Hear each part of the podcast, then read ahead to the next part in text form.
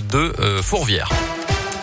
7h30, le scoop info complet comme euh, chaque demi-heure. C'est dispo aussi sur radioscoop.com et l'appli mobile Radioscoop. Voici Colin Code. Bonjour Colin. Bonjour Mickaël, bonjour à tous. À la une ce matin, 13 ans de réclusion criminelle pour le meurtrier de Salah Alissi. La cour d'assises de l'Ain a rendu son verdict hier. Le suspect numéro 1 qui risquait 30 ans de réclusion était accusé d'avoir tué ce jeune homme d'une trentaine d'années avant d'enterrer son corps dans un squat dans le budget en août 2018.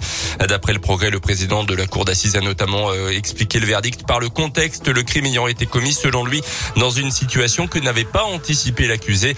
La dissimulation du corps dans des conditions sordides a également pesé, mais aussi les aveux sincères de l'accusé alors qu'il était entendu comme simple témoin ainsi que sa faible dangerosité criminologique. Le corps d'une femme de 66 ans retrouvé dimanche soir dans sa voiture à La Pérouse dans la Dombe. La victime était portée disparue depuis le 7 septembre dans le secteur. Un appel à témoins avait d'ailleurs été lancé. Son décès remonterait à plusieurs jours selon les premiers éléments.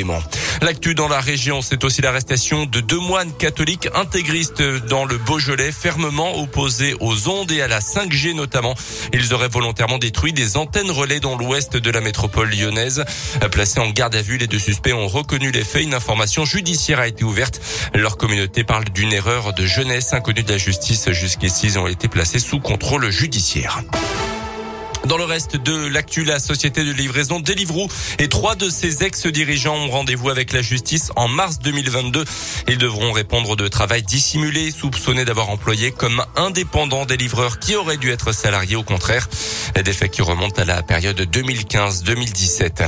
Va-t-on assister dans les prochains mois à une flambée des prix de l'électricité après ceux du gaz début septembre? C'est ce que dit en tout cas un rapport de l'UFC Que choisir publié hier. La hausse devrait intervenir en début d'année.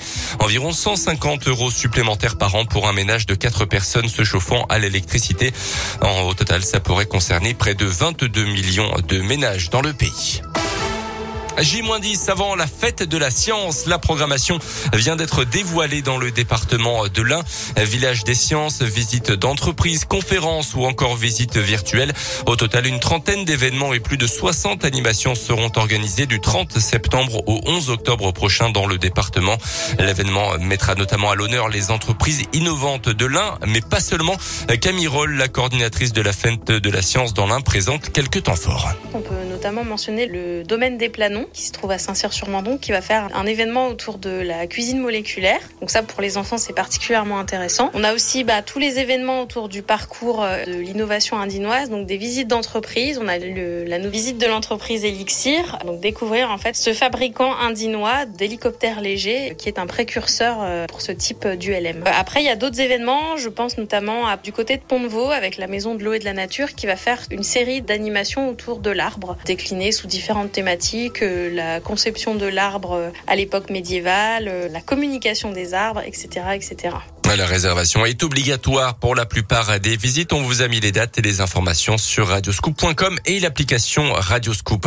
Un mot de basket pour terminer. Cette fois, c'est une défaite pour la Gielbourg hier soir sur le parquet de la Chorale de Rouen en match de préparation.